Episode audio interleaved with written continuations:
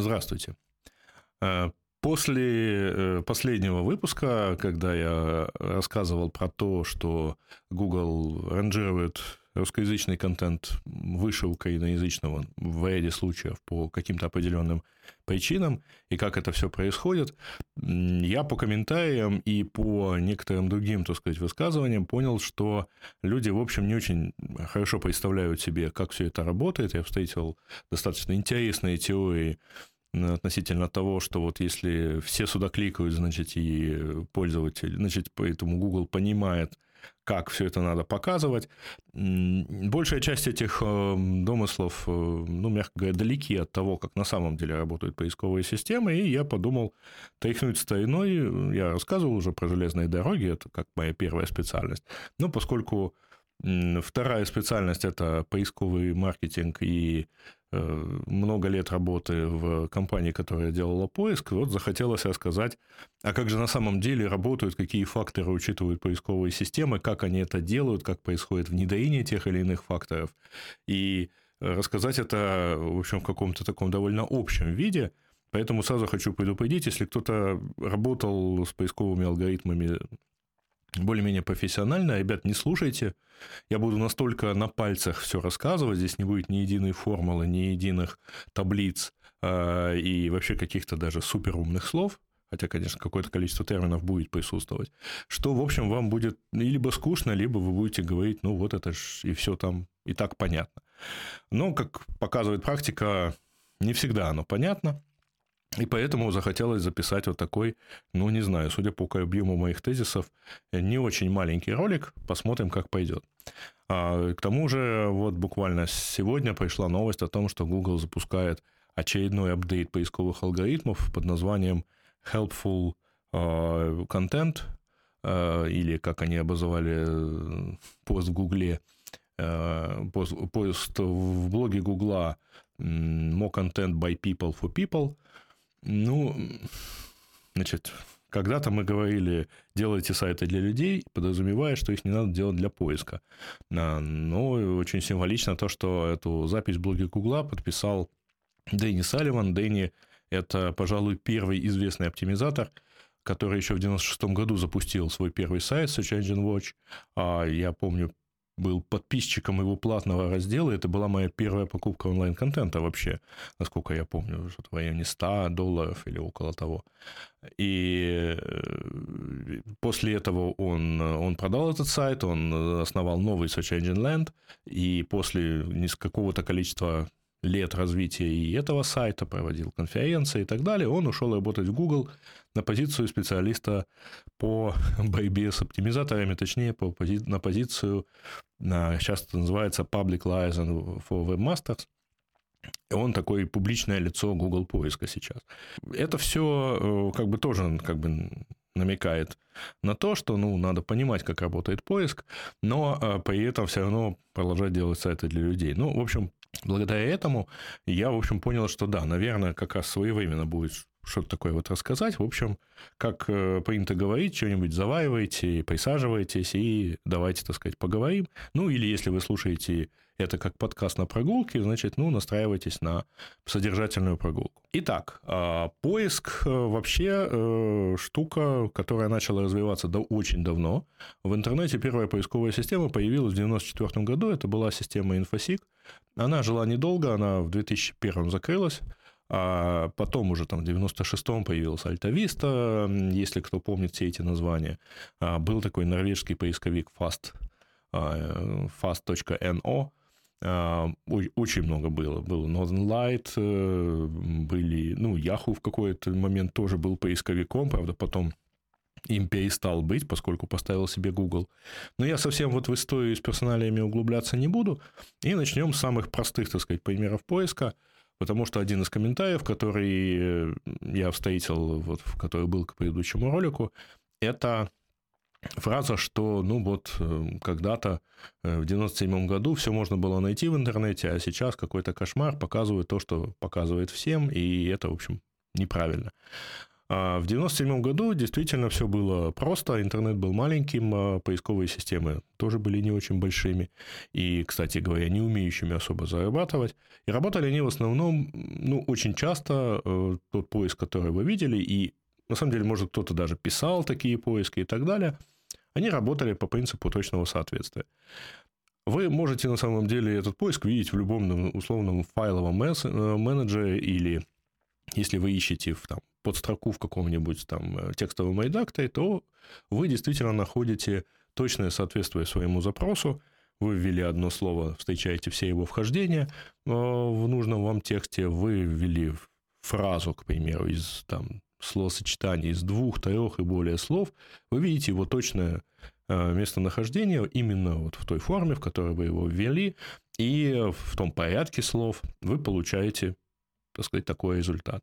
Но, честно сказать, даже для поиска по группе файлов это не всегда полезно, потому что вы просто получаете совершенно никак не отранжированный список вхождений, и вы знаете, что вот эта подстрока встречается вот в этом файле на таких-то строках, в этом файле на других строках. И всего таких файлов 200. И, так сказать, ну вот смотрите, что вам больше соответствует.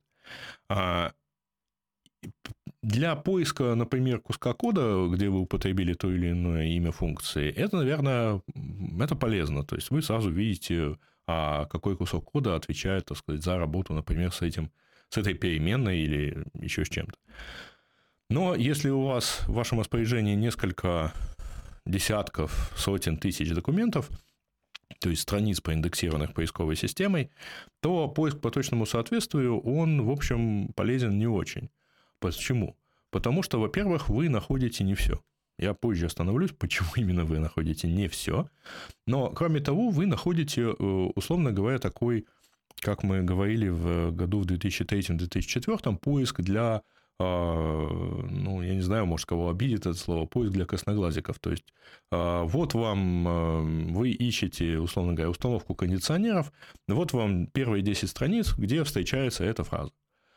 Но человек-то ищет, наверное, услугу или, наверное, какую-то там информацию об этом, и он не ищет в массе своей, он не ищет, ну, просто вот такую глупую статистику о том, что эта фраза встречается там в 10 миллионах документов. Кроме того, что ему надо показать какое-то количество э, этих документов и показать точно не все 10 миллионов или даже не тысячу э, таких э, страниц, ему надо их еще как-то отранжировать. И в случае с точным соответствием у вас возможностей для ранжирования очень немного, потому что, ну, что выше ранжировать? Один документ или другой документ, если в нем встречается и то, и то или другое словосочетание. Надо как-то ранжировать. А, можно в качестве э, какого-то так сказать, дополнительного фактора использовать количество повторений. То есть, если в документе три раза повторяется э, искомая фраза, а в другом документе один раз, то, наверное, первый документ более релевантнее, более релевантен запросу, который вы ввели. А э, ну, принято считать неким таким соответствием, но а, в целом это достаточно такая э, сложное, сложное понятие, потому что релевантность бывает не только запросу, но и интенту. Интент – это намерение пользователя, с которым, которое он формулирует в виде запроса.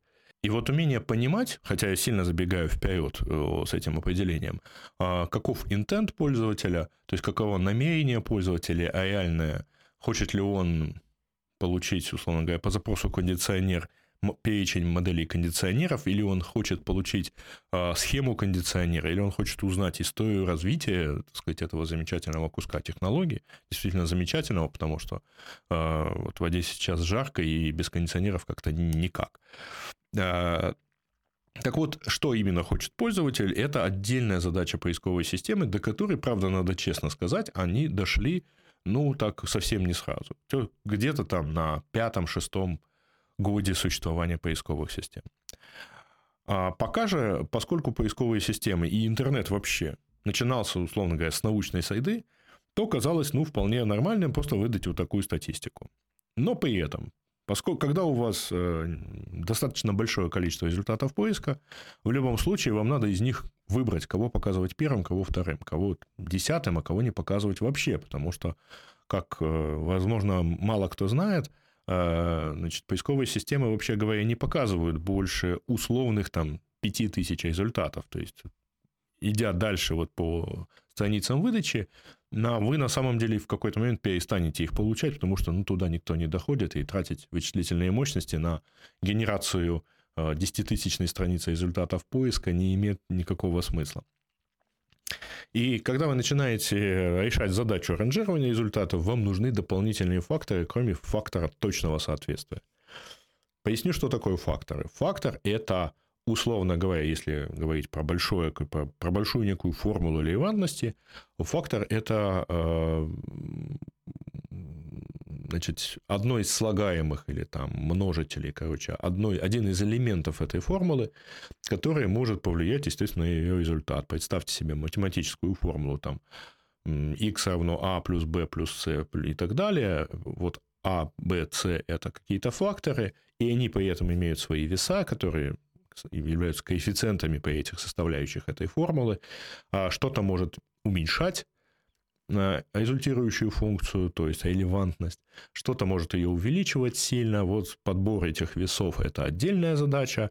Но и при этом надо понимать, к какому фактору, к какому э, элементу этой формулы мы подбираем, так сказать, тот или иной коэффициент. Что это за коэффициент? Вот один – это точное соответствие запросу. Вот если точно эта фраза встретилась, значит, наверное, документ, ну, хотя бы частично про это. Про тот запрос, который вы ввели. А можно ввести второй фактор, это типа повторение этого ключевого слова, повторение вашего запроса. И если в одном документе, как я уже говорил, их 10, а в другом 5, наверное, первый документ в два раза релевантнее, можно подумать так. А именно с этим связана интересная техника, когда вы заходите на какой-нибудь сайт магазина, и там а, вот еще и жирным выделен, выделена определенная ключевая фраза, которая Э, повторяется снова и снова, потому что узнать, как заказать установку кондиционеров там в Киеве, вы можете, если пройдете по, по этой ссылке и укажете, что хотите заказать установку кондиционеров в Киеве. Установка кондиционеров в Киеве – это очень важная отрасль э, народного хозяйства, и так далее. Ну, вы встречали эти э, документы, встречали такие примеры много раз, к сожалению, и понимаете, о чем я говорю. Кроме того, что можно учитывать количество документов, количество повторений запросов в документе, можно учитывать, например, такие возможности, как а, разметка. А, все страницы в интернете сделаны на языке HTML, и этот язык позволяет использовать разметку текста, то есть какие-то части текста выделять жирным, какие-то делать курсивом, какие-то объявлять заголовками. И, вероятно, еще одна гипотеза, относящаяся к факторам. Вероятно, если ваш запрос, ваше ключевое слово встречается в заголовке, то это с большей вероятностью означает, что весь документ про это, то есть весь документ более релевантен. Так появились следующие факторы. А, учет, э, учет наличия запроса, ключевых слов запроса в Э, в определен... оформленных определенными тегами. В заголовках, в подписях к картинкам. У картинок в языке HTML предусмотрен такой параметр, как alt, то есть он показывался когда-то э, в качестве описания, э, значит, ну, как бы описания картинки, если у вас выключены картинки, и вы не хотите грузить так много графики. Сейчас этот элемент часто используется для реализации специальных возможностей, то есть если, э, например, страница, э, на странице все картинки снабжены соответствующими тегами, то э, их может, условно говоря, посетить даже человек, который ну, не зрячий или с проблемами зрения, потому что соответствующий инструмент в браузере просто прочитает Alt вот это поле, и человек будет понимать, что изображено на картинке. И это как бы тоже полезно. Вот мы сейчас пока говорим о внутренних, так сказать, так сказать факторах, то есть о факторах, которые относятся к самой странице, которые можно получить, э, анализируя только текст самой страницы. Еще один возможный э, фактор. А, если вы вводите запрос на одном языке, то, наверное, вам неправильно показывать, э, например, текст на другом, да, документ на другом языке только потому, что у вас просто совпадают ключевые слова. Вы ищете телефоны Nokia, вряд ли правильно вам показывать английский магазин, в котором встречается э, слово Nokia, потому что мало ли, э, может, там, конечно же, есть Nokia, но вы же довели запрос на определенном языке. А, учет языка запроса и учет языка документа – это тоже важная штука, потому что ну, мало кто готов перескочить, так сказать, с одного языка на другой. Правда, и это ровно та функция, которую мы обсуждали в прошлом ролике, а, есть другая техника. Если э, поисковой системе не хватает результата, а, результатов поиска на определенном языке, то э, поисковая система достаточно поздно, но все-таки научилась на лету переводить запрос и искать еще и по второму аналогу запроса. Так возникают англоязычные результаты поиска, если вы ищете какую-нибудь проблему на русском языке, к примеру. Так возникают результаты на русском языке, если вы ищете что-то на украинском. Так возникают результаты на украинском, если вы ищете что-нибудь, а, но вводите запрос по-русски. Да просто э, авторитетность источника такова, что э, вот, вот там все равно вам надо искать. И я позже остановлюсь на этом моменте еще раз. А, это полезная, кстати говоря, штука, и мы в свое время несколько раз в Яндексе запускали разные версии подобные вещи. Оно однозначно увеличивает релевантность ответа, особенно если мы знаем, что, как я говорил в прошлом ролике, э, пользователь легко читает на обоих языках, между которыми мы таким образом перескакиваем. Что еще можно использовать в качестве факторов? Ну, к примеру, э, можно, конечно, учитывать э, плотность расположения, например, долгое время – действительно работал такой фактор, как то, что э, слова встречи вашего запроса встречаются в первой трети документа. Ну, предположительно, опять-таки, я напоминаю, мы говорим о сети, которая выросла из научной среды, и вообще говоря, большинству научных документов, большинству трудов свойственна такая штука, как преамбула или пролог, или абстракт, когда в самом начале текста пишется что-то достаточно важное, ну, описывается краткое содержание, условно говоря, всего документа. И, следовательно, можно считать, что если автор вот в такой вручную написанное так сказать, в выдержку из текста, из всего длинного текста статьи, э, счел нужным употребить именно этот термин, значит, этот термин будет много раз встречаться дальше, и значит, этот термин важен для понимания всего текста, а значит, этот текст соответствует, релевантен этому термину. Кроме того, и это чуть более, так сказать, э, сложная штука, а, система должна понимать э, не только вот не искать по точному соответствию, а должна понимать условно говоря, какую-то вариативность запросов. Потому что, когда вы ищете ту же самую установку, кондиci... установка кондиционеров, то точное соответствие не найдет документ, в котором будет написано установка японских кондиционеров, к примеру. Так говорю про кондиционеры. Мы в свое время использовали и кондиционеры, и пластиковые окна, и холодильники как примеры наиболее таких часто тогда используемых э, запросов, потому что, ну, как бы это было самое круто, крутое. Магазин бытовой техники взять, пооптимизировать и получить хороший результат. Значит, поисковая система, чтобы находить а, по э, запросу из двух слов запрос, где этот э, документ, где этот запрос может разрываться, например, какими-то другими словами, должна понимать, что э, запрос состоит из двух слов, поделить этот запрос, поискать, казалось бы, достаточно простая штука, поискать каждое из этих слов – и вывести те документы, в которых этот э, запрос, ну, встречаются оба слова из, эти, из этого запроса.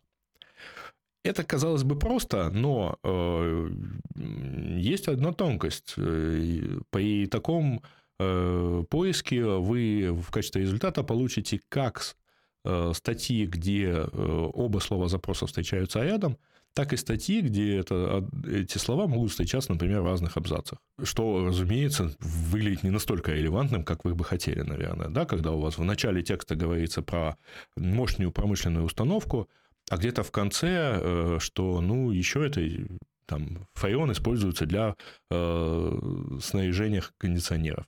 Наверное, это неправильный результат поиска.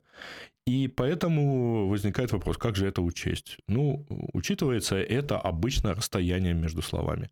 Значит, система должна на еще этапе индексирования и это, если я не ошибаюсь, придумали где-то в 98-99 году, а, система на этапе индексирования а, раскладывает э, все документы в так называемый координатный индекс, и каждое слово в этом индексе имеет свою координату в тексте.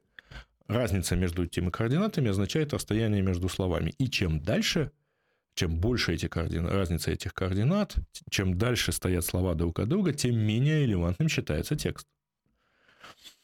Казалось бы, тоже понятно. Но обратите внимание, это уже там даже не пятый э, фактор, который мы можем напихать в нашу условную там, целевую формулу релевантности. А, и это, казалось бы, тоже достаточно простое, но вот какая штука. Если вы ищете установка кондиционера, то вам точное соответствие не найдет э, документ, где будет сказано, наша компания предлагает вам установку кондиционеров. Потому что есть такая коварная штука, как морфология. Ну, в данном случае это достаточно жаргонное употребление, потому что я имею в виду, конечно, не раздел лингвистики об изменениях форм слов, а именно конкретную поддержку а, учета изменения грамматических форм слов а, в поисковой системе. И здесь можем перейти, конечно, к лингвистике, но я буду не очень, так это, не глубоко в нее зайду. Почему? Потому что, ну, это достаточно большой раздел науки, и не то, чтобы я в нем а, очень хорошо разбирался, но, тем не менее, разные языки имеют разную морфологию. А, Причем, например, английский, э, будучи очень близким к аналитическим э, языкам, ну, с, как это, это называется языки со слабой морфологией, это французский, английский, вот частично они к ним относятся. А, и в английском языке морфология выражена довольно слабо. То есть слова, как правило, не меняют своего корня при изменениях, например, по склонениям, а, глаголы по падежам и так далее. Более того, множественное число всегда в английском, практически всегда в английском языке образуется от э, единственного числа добавлением либо суффикса s, либо es, и э, ну, редкие исключения, типа child, children, достаточно э, легко запомнить, при этом это все равно, так сказать, корень при этом не сильно меняется. А, поэтому в английском языке, э, вообще говоря, долгое время особой морфологии не существовало. Была такая технология, называлась стеминг. Она до сих пор на самом деле так называется. Стеминг, то есть усечение. Если вы э, встречаете слово, и на конце его стоит, например, буква S, то усечением этой буквы вы получаете исходную форму слова. И, следовательно, вы можете, э, там, встретив слово humans, отрезать от него букву S на конце и получить исходную форму human и искать по ней. И вы найдете и human, и humans, э, местами вы можете даже найти humanity, но это уже, так сказать, побочный эффект. Но русский язык не такой, например. И поэтому поддержка русской морфологии была долгое время слабым местом в иностранных поисковиках, в том числе в Гугле, где-то года до 2005 у них не было никакой, так сказать, вменяемой морфологии, они обходились стемингом. А в русском языке и во многих других языках, которые дальше от аналитических и ближе к синтетическим, э, морфология развита сильно, Слово может изменяться очень сильно, и в процессе склонения менять в том числе корень, а, менять, э, изменяться, например, э, суффиксы могут меняться, суффикс может присутствовать всегда, даже в исходной форме слова, и просто вырезав слово до корня вы не получите, так сказать, вменяемых результатов. А более того, слово может поменяться радикально, потому что множественное число от э, слова человек не человеки, это неправильная форма, а люди. Э, множественное число от слова ребенок не ребенки, а, а дети. И это э, как бы надо знать. И поэтому э, морфология русского языка, морфология, кстати говоря, украинского языка, которая не менее сложна, она требует отдельной поддержки.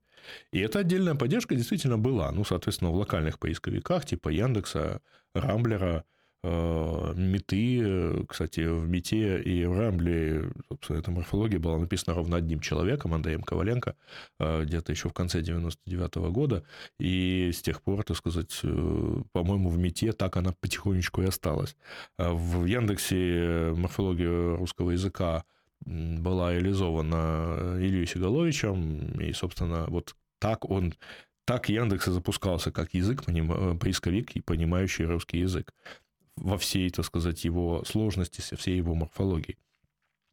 И, следовательно, вот уже есть немножко еще какое-то семейство факторов, потому что, с одной стороны, это сильно разнообразит, э, увеличивает количество документов, которые вы можете найти по сравнению с точным соответствием, но при этом вы можете также учитывать, что это слово э, встречается в тексте в его исходной форме и дать этому какой-то дополнительный вес. А можете не давать этому вес, значит, и учитывать все формы слова одновременно.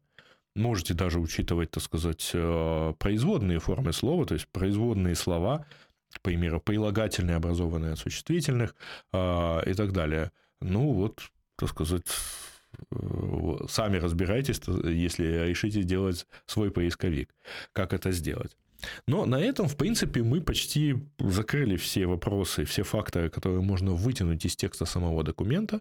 Там на самом деле их может быть довольно много, но тем не менее вот такие внутренние факторы, вроде бы вот мы с текстом разобрались. Но этого кажется мало потому что один и тот же документ может встречаться в большом количестве э, вариантов, один и тот же запрос может встречаться в большом количестве документов, и эти документы разные, в том числе разные по источникам. Здесь есть одна особенность. А, я уже говорил несколько раз, что э, интернет он вырос из академической сайды, из научной сайды. Более того, э, сама сеть интернет, она вырастала, так сказать, из университетов, из военных учреждений. А, и в силу этого, когда доступ людей к нему был ограничен, а размещение страниц в нем было достаточно, так сказать, трудоемким а, и, в общем, не то чтобы общедоступным занятием, а, обеспечивалось вот такое соответствие публикации в интернете публикациям в научных журналах или публикациям в обычных журналах, газетах и так далее. А что отличает эти, так сказать, э, газеты, всю эту сайду от интернета? В том, что факт публикации этих документов – это результат чего-то человеческого труда. То есть какой-то редактор прочитал эту статью, признал ее соответствующим каким-то критериям и опубликовал в журнале. Но интернет же не такой, и достаточно быстро это стало понятно. В отличие от э, научной сайды, э, интернет принято считать грязным. Грязным в том смысле, что там много дубликатов, а в нем много э, спама, э, точно так же, как в поисковой, э, как, точно так же, как в э, электронной почте поисковой системе тоже довольно много спама. А, и кроме того, у вас нету, условно говоря, вот в начальный период времени вы не можете отличить, машина не может отличить а, высказывание на сайте Белого дома или высказывание на домашней страничке студента университета. А для нее и то, и то документы, и э, если она первым проиндексировала, например, домашнюю страничку интернет э, студента, она может считать документ там ну, более важным, чем на сайте президента США. И на помощь в 97-м, если не ошибаюсь, году начала приходить э, аналогичная технология под названием цитирование. Технология, которую тоже взяли целиком из научной сайды, где наиболее цитируемый труд считается наиболее авторитетным. Если все ссылаются на Аристотеля, ну, наверное, Аристотель хороший чувак и э, имеет достаточно авторитетности, чтобы, ну, как бы высказываться на, по данной теме. А если все ссылаются на Альберта Эйнштейна как автора специальной теории относительности, то, наверное, Альберт Эйнштейн является наиболее полным источником информации о специальной теории относительности. И это действительно, наверное, так было. Но в интернете, опять-таки, в силу того, что там может оказаться кто угодно и разместить свою информацию, эта штука вот в таком прямом виде достаточно быстро перестала работать. Самые первые технологии учета цитируемости учитывали просто количество входящих ссылок на сайт и считались применительно к сайту, и называлось это все учетом Link Popularity Factors – да, то есть учет такой ссылочной популярности. Разумеется, пытались учитывать уже тогда э, слова, которыми ссылались на документ, и наличие ключевых слов в тексте ссылки на документ, на сайт тоже стало фактором. Но, тем не менее, работало это достаточно плохо, потому что, ну, вот Альтависта в 99-м, если я не ошибаюсь, году представляла собой страшно заспамленный, заспамленный поисковик, а потому что, э, ну, потому что все это, это как, так или иначе пытались накручивать. 99 год, это уже достаточно успешный, так сказать, рост интернета, это бурный его рост, и начали появляться такие промышленные даже технологии спама. Вообще вся история развития поиска – это во многом и история, так сказать, ну так, э, история оглашения стандартов и борьбы с их нарушителями.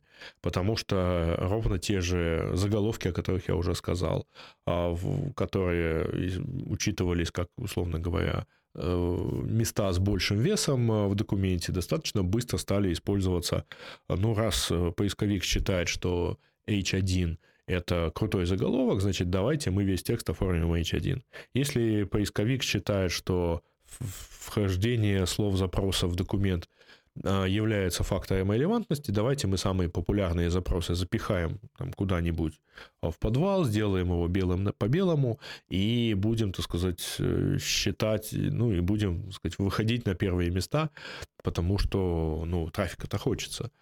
И поэтому вся эта вот борьба, она э, постоянно, знаете, как борьба снаряда и брони на все вот подобные вещи, которые предлагались э, в качестве как бы большей структурированности или лучшего, так сказать, использования, они тут же так или иначе использовались не в лучших намерениях и начинали так сказать, искажать результаты поиска. Ну, соответственно, поисковики начинали что-то откручивать, что-то переставать учитывать, банить сайты, к примеру, плохие. И э, продолжалось это, ну, на самом деле, продолжается это и до сих пор.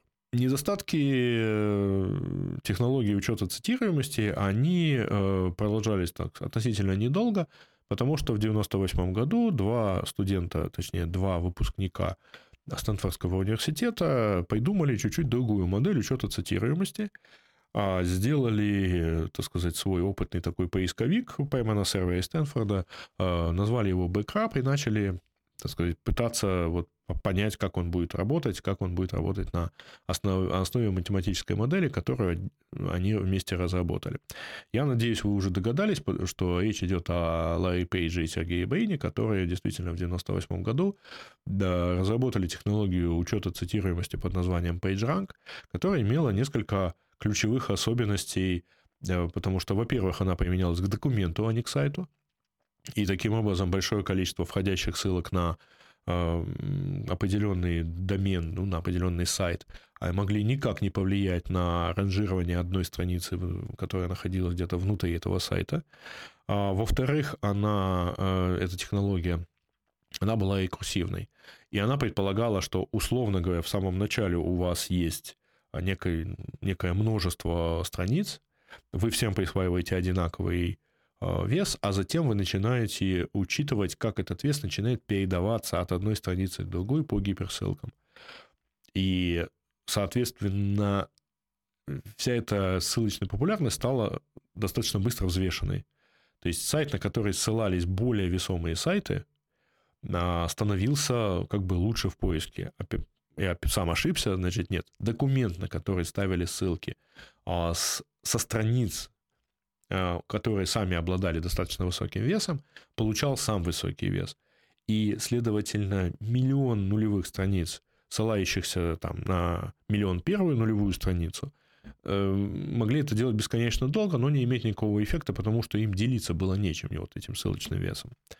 А, PageRank стал основой на самом деле вот Гугла, который, в который превратился вот этот поисковик под названием Backup, и в результате, э, да, Google получил первые инвестиции, потом, вот, так сказать, сходил э, в Yahoo, предложил им в качестве своего поиска, в качестве их поиска свой, а Yahoo подписала на два года, потом продлили еще на два года, и, в общем, первые четыре года работы на Гугла на Yahoo стали, в общем, таким трамплином для взлета всего Гугла, потому что, честно могу сказать, в 2000 году поисковик Yahoo был гораздо популярнее, чем отдельно стоящий поисковик Google.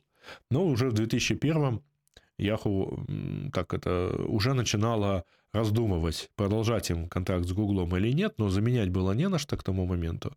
Это был уже, так сказать, э, лопнувший пузы доткомов.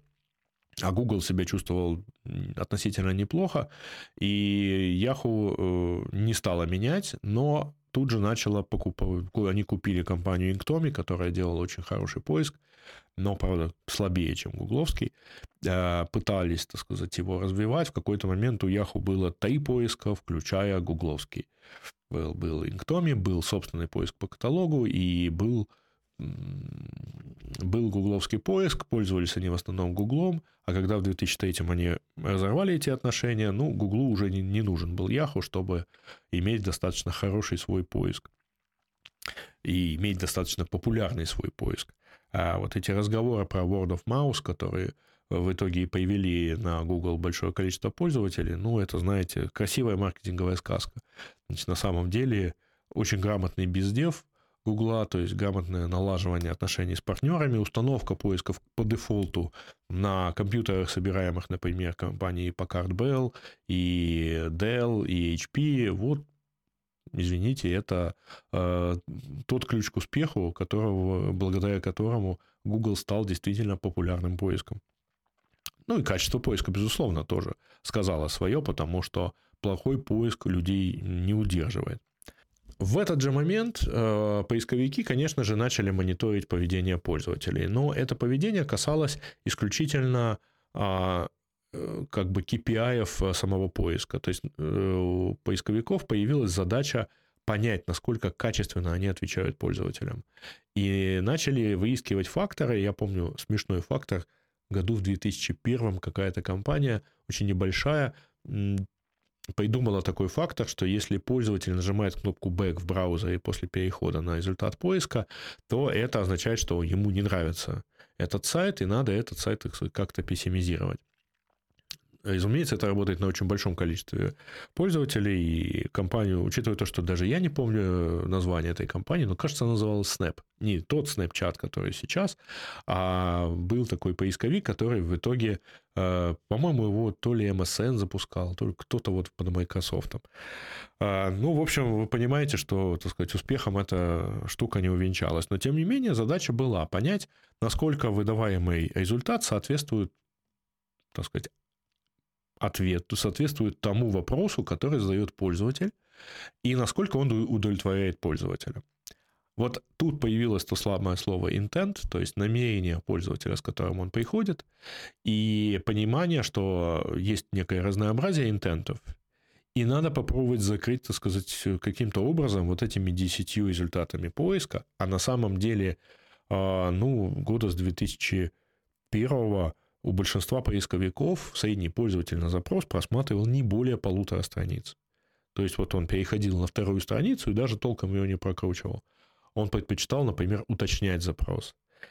А, и вот вопрос э, дальнейшей шлифовки поиска, он начинал упираться в то, что пользователям надо, э, ну, надо понимать, что хочет пользователь. Надо мониторить, и если вы выдали откровенную ерунду, надо это понимать максимально быстро.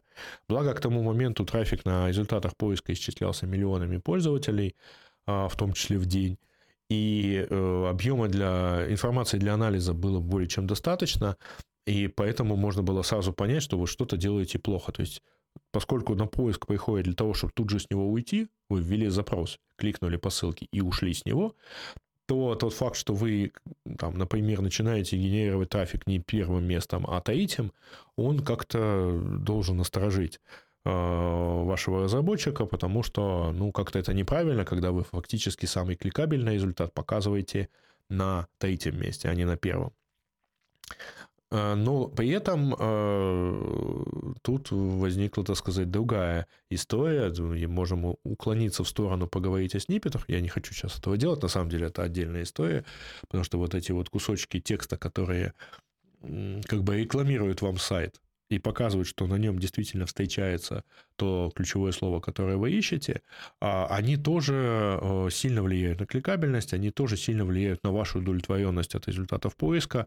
Вы быстро ориентируетесь в странице результатов поиска, вы быстро понимаете, куда вам кликнуть, а может быть кликать вообще не надо. А, еще одна отдельная большая тема, в которую я тоже точно сейчас не, не полезу. А, и таким образом у нас, вот, как вы понимаете, получилось довольно большое количество уже факторов, относящихся как к самому сайту, а, как к самому документу на сайте, так и к внешним факторам на него влияющим. То есть а, количество ссылок на него, вес этих ссылок, а, наличие ключевых слов в текстах этих ссылок. Этих ключевых слов может быть много, ссылки могут быть разнообразные, кто ссылается, э, так сказать, э, с каким весом тоже важно и какими словами. Э, и вот, соответственно, мы имеем к 2003-2004 году большую индустрию, которая оптимизацией, которая бегала, значит, обменивалась ссылками и желательно с какими-то ключевыми словами эти ссылки ставить. Ну, в общем, та самая борьба, та самая борьба снаряда и брони. К этому моменту, на самом деле, количество и, и объем информации, которые поисковые системы должны были обрабатывать, они выросли просто грандиозно. Если самый первый э, индекс э, русскоязычного интернета составлял 4 гигабайта, то есть тут иногда фотографии сейчас больше, то, так сказать, к 2004 году это уже были многие там, терабайты информации, по которым надо было которые надо было непрерывно обсчитывать, и по которым надо было, условно говоря, подбирать вот те самые коэффициенты, понимая, на что реагируют пользователи, понимая э, и понимая, какие а, факторы более важные, какие менее важные. Уже тогда, на самом деле, э, встречались самые разные, так сказать, эффекты, и э, начала появляться, условно говоря, другая модель поиска. В 2004-2005 в поиске начали применяться достаточно активно. На самом деле они применялись всегда. А, технологии машинного обучения, но если а, довольно долгое время использовались такие довольно старые модели машинного обучения, Э, которые не позволяли быстро, там, не то что в реальном времени, но относительно быстро обновлять индекс, относительно быстро пересчитывать все факторы, то году в 2005-2006 эта эволюция немножко произошла, и появились э, технологии, которые позволяли делать э, гораздо больше вычислительных вот этих операций. То есть вот если вы слышали популярную технологию под названием MatXNet, которую разработали в Яндексе. Ну, вот это одна из них. И возможность быстро подбирать большое количество коэффициентов сильно изменила поиск, потому что э, дала возможность подбирать гораздо больше э, коэффициентов гораздо большему количеству факторов. То есть стало возможным учитывать большое количество факторов, выделять самые мелкие из них и э, анализировать, как они влияют на релевантность итоговой выдачи на большом количестве запросов появилось понятие классы запросов. Потому что э, классы запросов, то есть разделенные по интентам, по намерениям пользователя, так называемые, одни из самых популярных на тот момент, download запросы. А запросы вообще бывают разные, бывают информационные, бывают транзакционные, бывают навигационные, если говорить вот о таких вещах.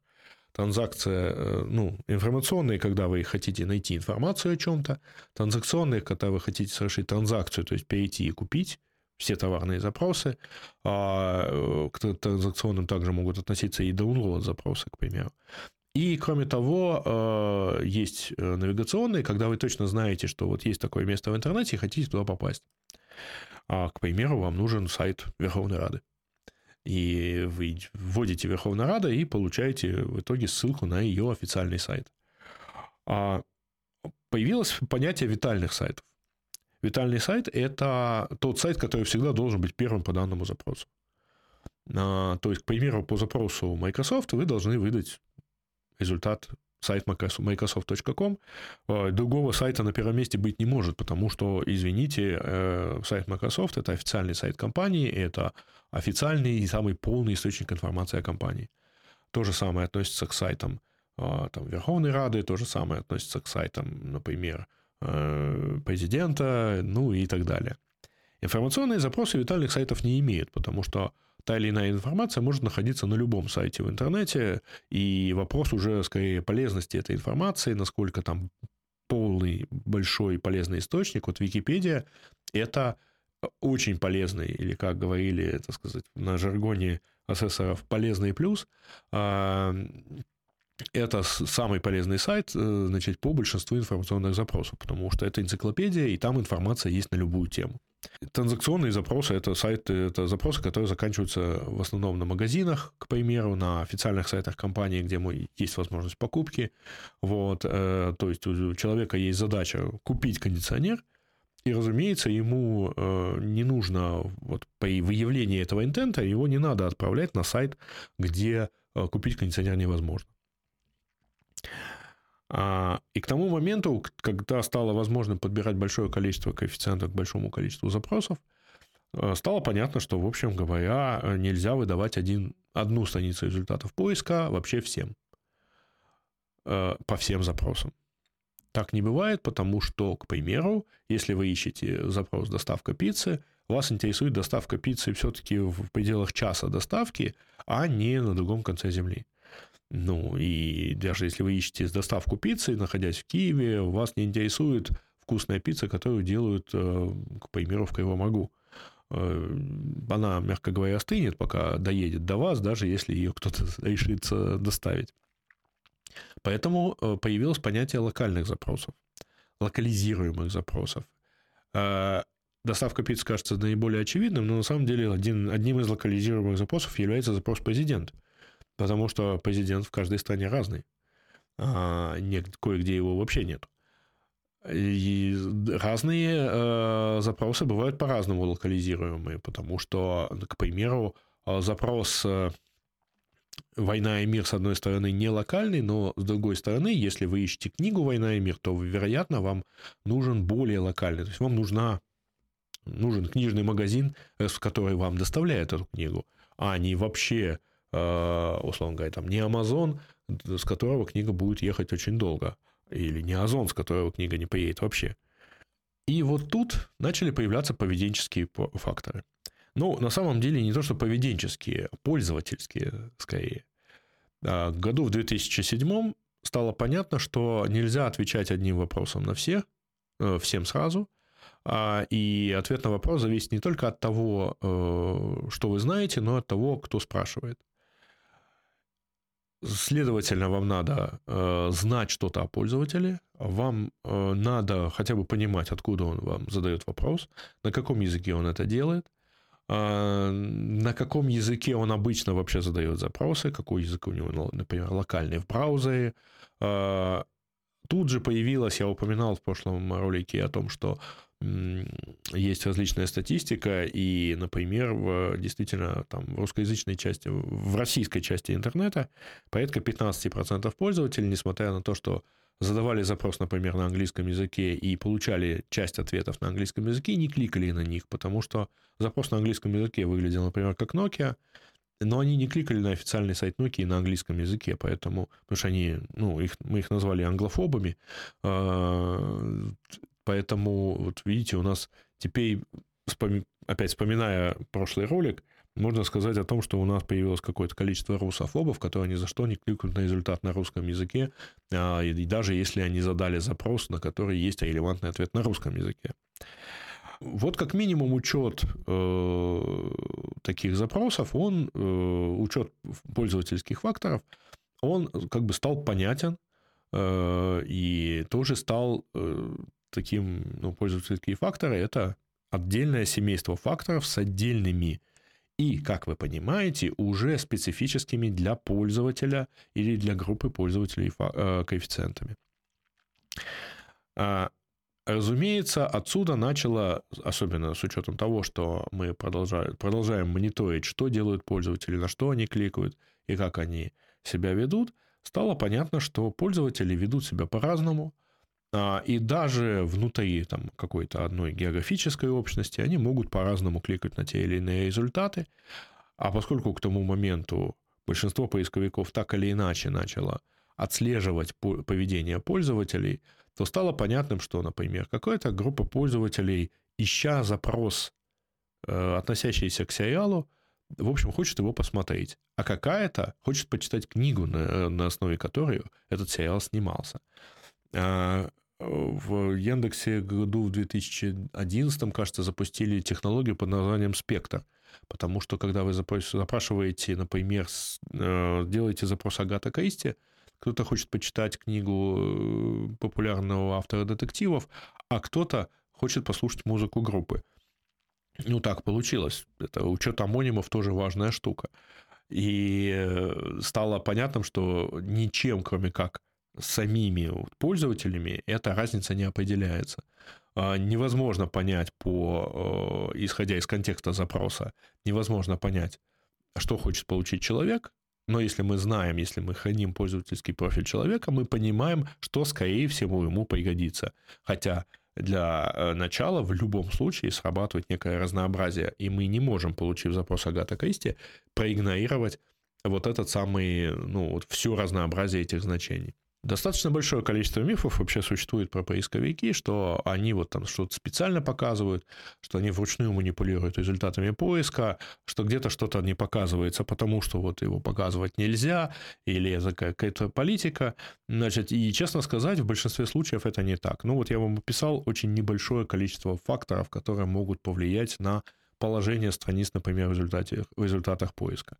Есть большое количество других факторов. Вообще, надо честно сказать, что поисках, э, ну, в больших поисковых системах на положение страницы может повлиять от э, там, нескольких десятков до нескольких тысяч результатов, э, факторов, которые так или иначе учитываются. Они могут быть мелкими, они могут быть сильно влияющими. А то, что я даже говорил про точное соответствие или про наличие текста наличие запроса в тексте страницы, а вы не раз встречали, и Google этим особо отличался, поскольку он сильно доверял в первое время своему пейджранку, что страница может быть не проиндексирована и показана вам в результатах поиска по вашему запросу только потому, что этот запрос встречается в ссылках на эту страницу. А такие случаи были достаточно популярными, потому что Google считал, что текст ссылки, ведущий на страницу, это достаточно информативная на какое-то достаточно информативные данные о том, о чем эта страница, собственно, есть. И в силу э, вот такого большого количества факторов управление поиском становится, мягко вероятностным.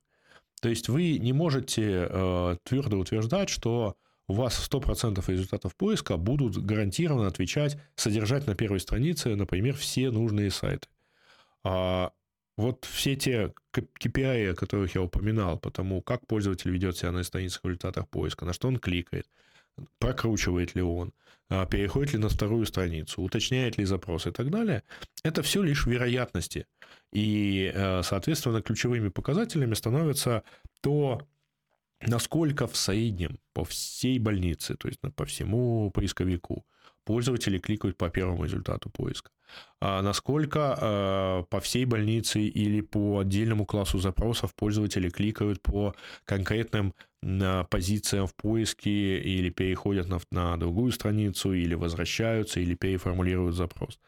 Э, закон больших чисел неумолим, когда вы выдаете миллионы страниц э, миллионам пользователям, там, миллиарды страниц миллионам пользователей а в течение суток, даже сбой на одном проценте страниц – дает вам какое-то там невменяемое количество людей, точнее, какое-то количество невменяемых людей обязательно, которые с удовольствием напишут в Фейсбуке или раньше в блогах, в ЖЖ, в общем, где кто может, о том, какие смешные результаты поиска, или о том, какие тенденциозные результаты поиска, или о том, как вообще все плохо, продались или наоборот, так сказать, легли э, под, под что-то, и, соответственно, вот так регулирует поиск.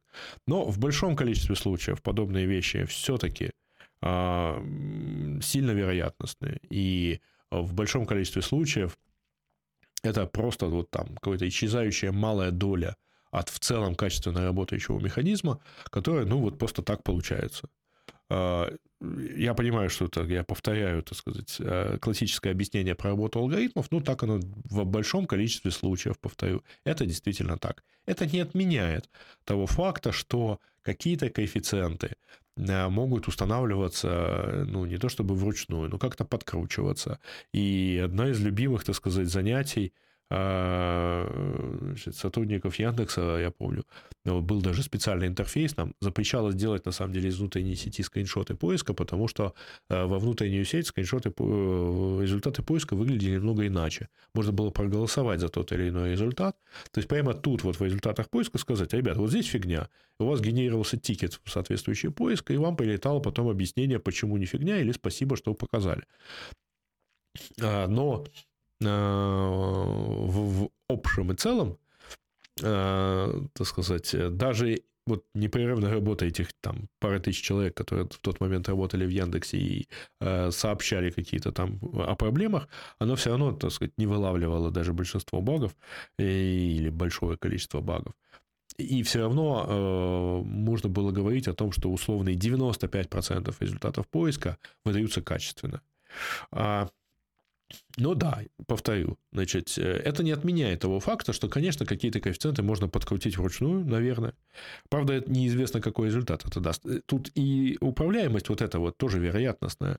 Вы можете что-то тут подкрутить, но предсказать в этой большой системе с, миллиарды, с миллиардами документов, так сказать, с петабайтами информации и всего прочего, предсказать, какой эффект у вас вылезет дальше и на ком, и на каких результатах, ну, тоже довольно сложно.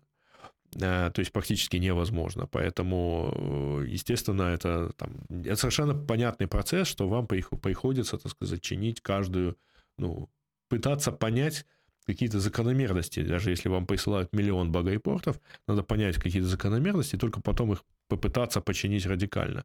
Каждый из них вы не золотаете.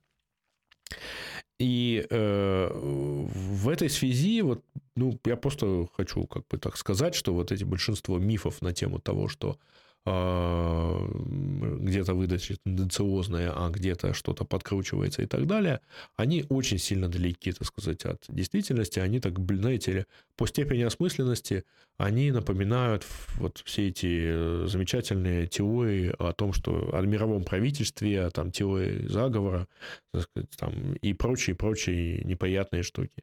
Э, в большом количестве случаев, в большинстве случаев это не так. Все-таки очень много информации, и очень так по-разному она обрабатывается и преломляется в итоге. Ну вот, я, как и обещал, у меня получилось довольно немаленькое видео, э, которое все-таки так достаточно обстоятельно, хотя очень сильно на пальцах, еще раз предупреждаю, это очень упрощенное изложение, это э, очень такое как бы обобщенное изложение, потому что я старался не углубляться в какие-то сильно большие частности. На самом деле поиск, э, разработка поиска и э, любая часть в нем намного сложнее, чем то, что я описал. Ну вот так чтобы для понимания, чем может руководствоваться поисковик – показывая вам тот или иной результат поиска, я надеюсь, что у вас, вам это видео хоть как-то поможет. Но если у вас остались неясности или если вы хотите еще поговорить, значит, ну вот приглашаю вас в комментарии.